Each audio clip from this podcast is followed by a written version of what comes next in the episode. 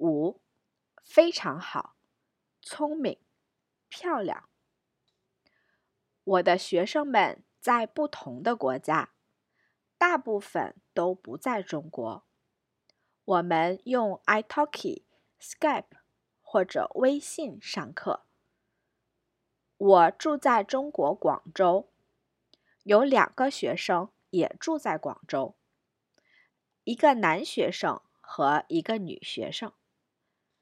他们在同一个公司工作，所以我们在他们公司上课。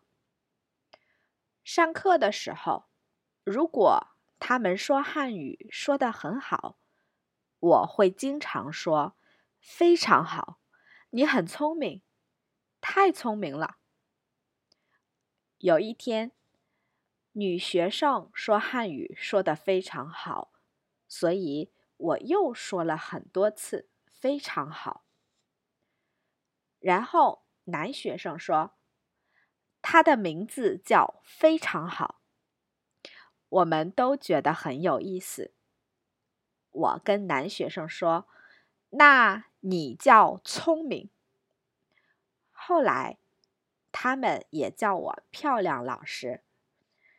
每次叫名字的时候，我们都会大笑。上课的时候很开心。